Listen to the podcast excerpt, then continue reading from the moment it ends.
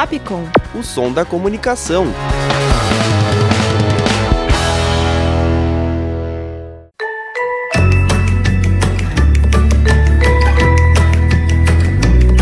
Aula aberta.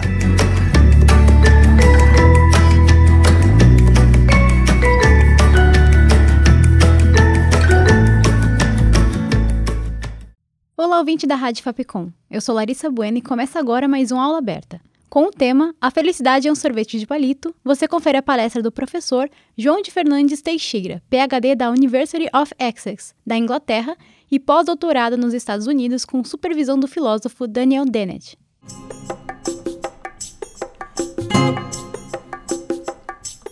Muito obrigado ao pessoal aqui da Fapcom pelo convite, pela oportunidade de eu estar aqui. Eu confesso que esse é ou tem sido para mim um dos temas mais desafiadores com os quais eu me encontrei em várias décadas de estudo de filosofia. E apesar de ter percorrido vários textos, vários livros de filósofos que escreveram sobre a felicidade, como Epicuro, Aristóteles, São Tomás, tantos outros pensadores, eu resolvi situar esse tema a partir da seguinte indagação que eu me fiz antes de começar a redigir esses poucos slides. E a indagação é a seguinte: como que numa sociedade ou num mundo no qual nunca se produziu tanta riqueza, verdade que bem mal distribuída, nunca tivemos avanços tão grandes, tão grandes nas ciências, que se refletiram diretamente nas nossas vidas, como é o caso da medicina. Nós nunca pudemos curar tantas doenças como nos últimos anos. Nunca pudemos chegar a uma idade tão avançada quanto nos últimos anos, ou seja, a espécie humana nunca foi tão longeva como nos últimos anos, porque nós não somos felizes. E aí, ao fazendo essa pergunta, eu cheguei, na verdade, a uma conclusão.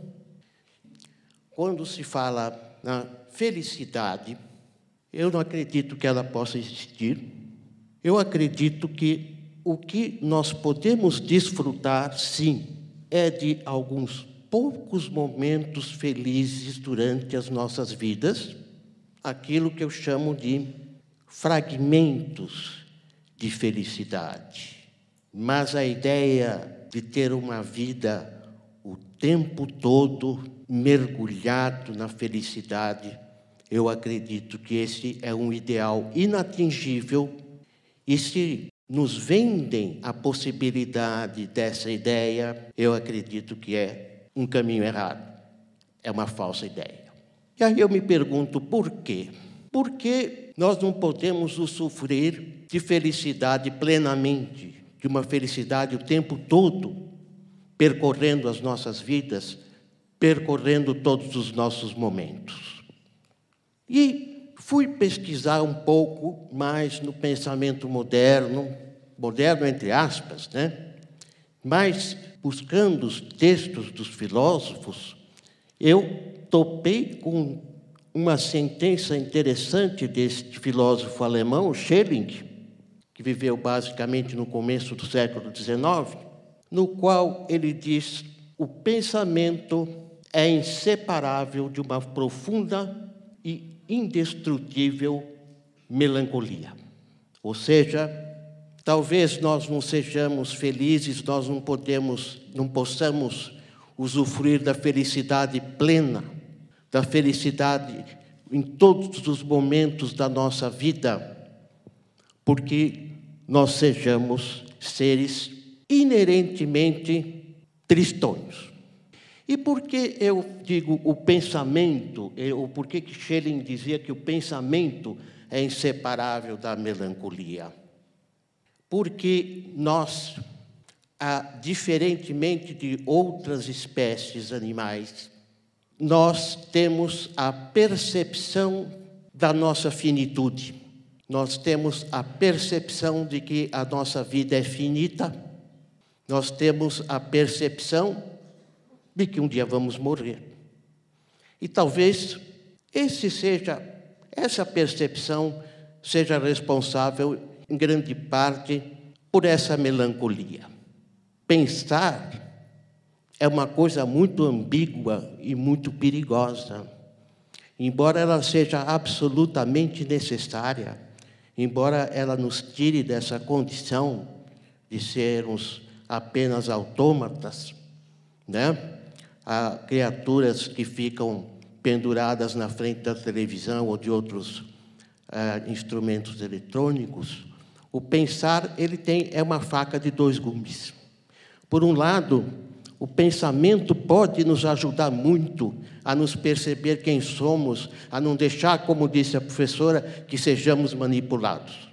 Mas, por outro lado, junto com o pensamento, o preço que nós pagamos, pagamos por isso, é a tristeza que decorre da percepção da nossa finitude.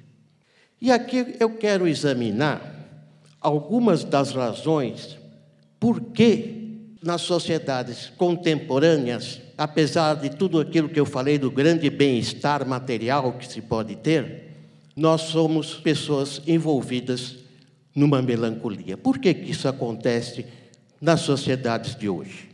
A primeira coisa que eu queria assinalar é a seguinte: na nossa educação atual, existe uma confusão sempre entre sucesso e felicidade. A pessoa que é feliz é o bem-sucedido.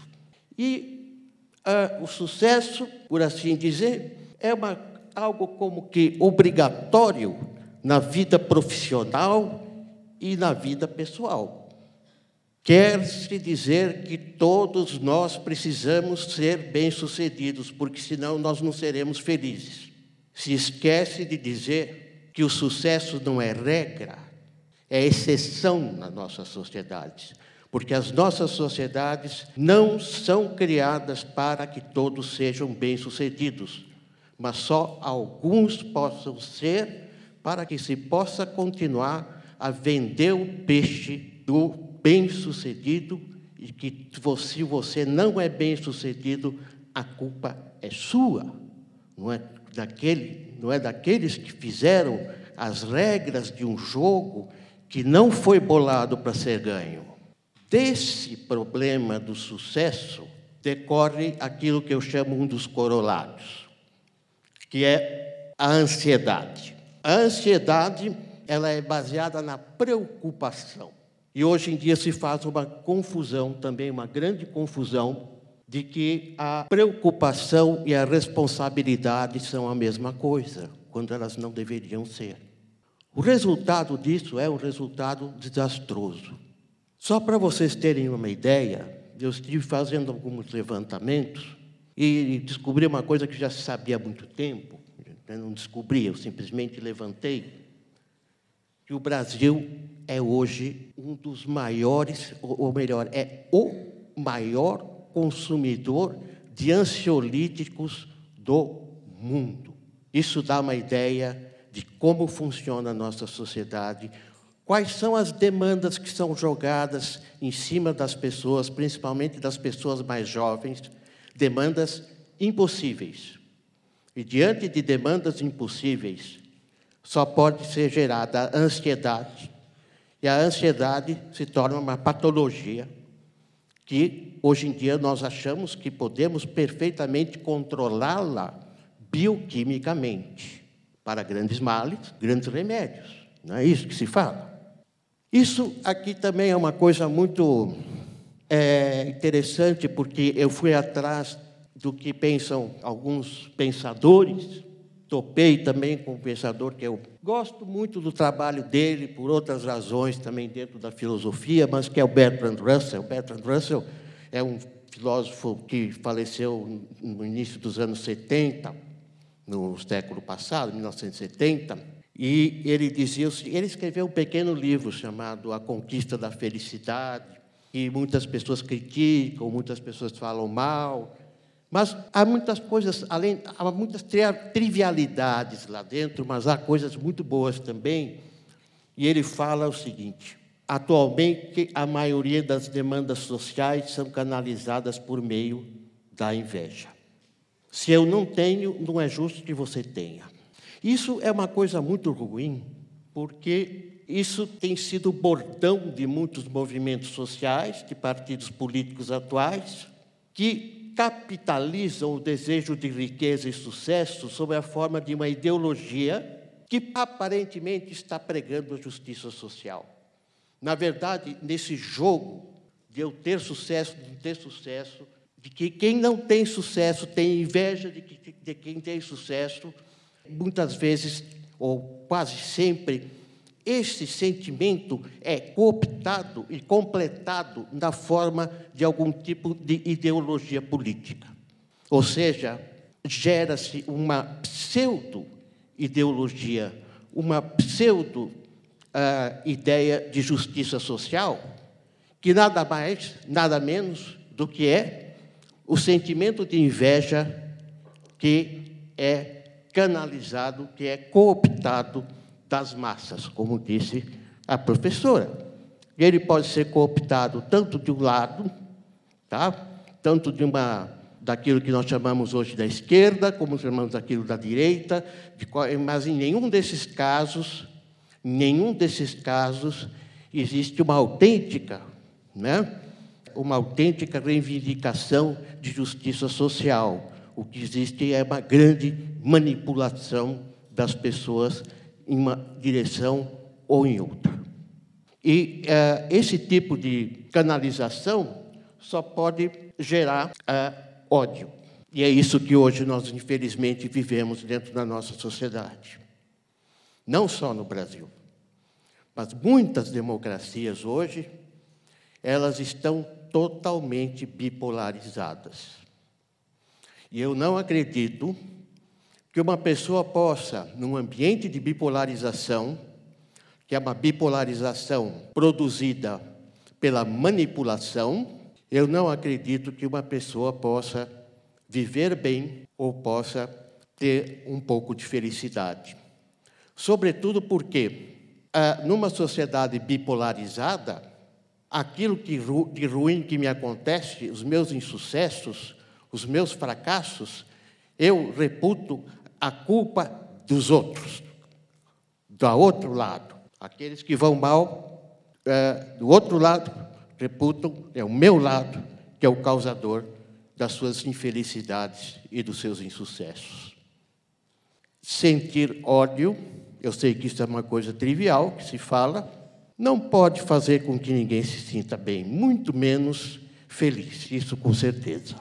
Uma outra causa que eu acho que produz muita infelicidade hoje é aquilo que eu chamo da indústria da indignação, que é uma coisa que começou a ser plantada pela mídia nos últimos tempos. A mídia, principalmente a mídia televisiva, a gente sabe, tem perdido muito de sua audiência, grande parte talvez por causa da internet, mas também em grande parte porque ela tem se tornado essencialmente chata. Então, uma das soluções que é para se manter a audiência foi criar a chamada indústria da indignação. A indústria da, da, da indignação é a seguinte: para cada dia um dissabor. Que dissabor? Fidelizar a audiência pela indignação é mostrar sempre, todos os dias, não apenas cenas de desigualdade extrema, mas a percepção de que ela tem como causa a corrupção impune, o desvio de verbas públicas, políticos que usufruem de privilégios injustificáveis. Todos os dias nós somos surpreendidos por alguma coisa que nos deixa absolutamente indignados. Isso quase sempre recaindo nesses dois itens: a corrupção impune e os privilégios injustificáveis. Se você está bem, eu vou estragar seu dia, porque olha, eu descobri que o STF fez uma licitação para comprar lagosta e champanhe francês. Isso é suficiente para estragar seu dia. E assim por diante. Todo dia um dissabor. Então isso se chama estragar a nossa chance, nossas pequenas chances de felicidade. Outra coisa que é característica dos nossos tempos e que vai também na direção do que a professora falou é a perda da privacidade na internet. A perda da privacidade na internet, ela tem um efeito que talvez as pessoas não se deem conta, porque isso não é, não é tão explícito assim, mas é o fato de que isso significa banalizar o eu, banalizar a sua subjetividade. Eu e você somos a mesma coisa, eu não tenho nada próprio de mim que você não sabe a respeito de mim. Tudo que eu, que eu sou, ela é também. Não há segredos, portanto, não há subjetividade. Nós não somos únicos, nós não somos especiais. Todos caímos nessa mesma vala comum, que é, é a vala descortinada pelos fatos de que os nossos dados não têm mais privacidade, que não existe mais essa figura da subjetividade. Eu sou o cara que tem tantos anos, eu consumo isso e consumo aquilo, que é uma coisa típica da minha idade. Ah, eu e mais não sei quantas mil pessoas com 65 anos de idade no planeta. Eu sei todos os remédios que ah, essas pessoas tomam, quantos anos elas vão viver. Eu sou mais um deles. E se eu for um pouco melhor de vida, eu vou poder tirar férias no resort baiano, senão eu vou ter que ir só para a Praia Grande. Então, isso, isso é realmente é, banalizar totalmente aquilo que nós, o nosso bem mais precioso, né? que é a nossa subjetividade, é o nosso eu, aquilo que deveria, em tese, nos tornar únicos. Então, de toda essa história, eu fiquei pensando, bom, eu fui buscar também no, no velho Freud. Eu sempre gosto de ler Freud. Eu comecei a ler Freud, embora ele não seja oficialmente um filósofo, mas eu comecei a ler durante os meus anos de graduação em filosofia.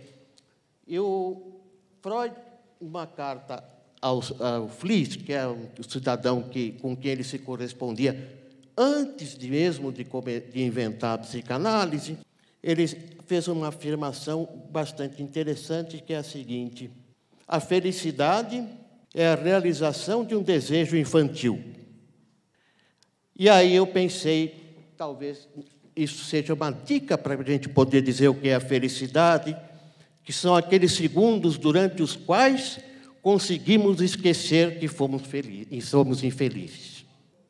E aí eu corri para a poesia, fui para Fernando Pessoa, para famoso poema dele, A Tabacaria, que ele cogitou, na época que ele escreveu isso, de chamá-lo de Marcha da Derrota.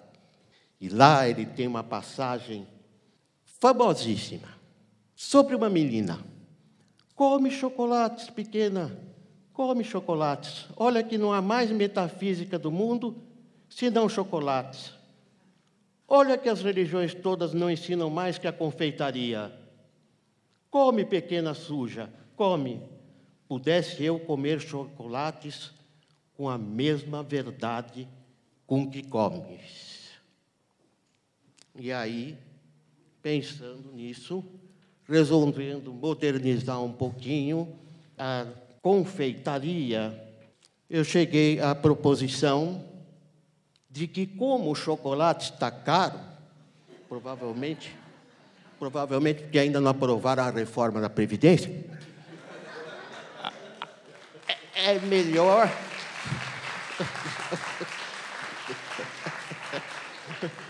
É melhor nos contentarmos com um sorvete de palito.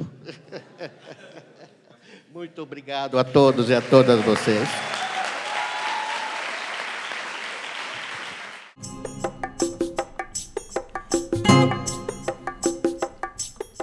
O Aula Aberta de hoje fica por aqui. No próximo e último programa sobre o nono seminário de Filosofia e Comunicação, a professora doutora e atriz Beth Dorgan traz o tema O Palhaço é o Poeta do Pior. Com produção e redação de Jéssica Silva, sonoplastia de Larissa Bueno e áudio de Danilo Nunes e direção artística de Fernando Mariano, essa foi mais uma produção da Rádio Fapcom 2019. Agradecemos a sua audiência e até mais.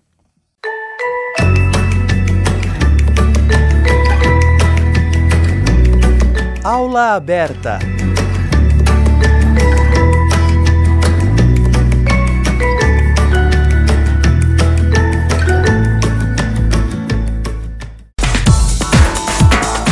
Siga a gente no Instagram, Twitter e Facebook.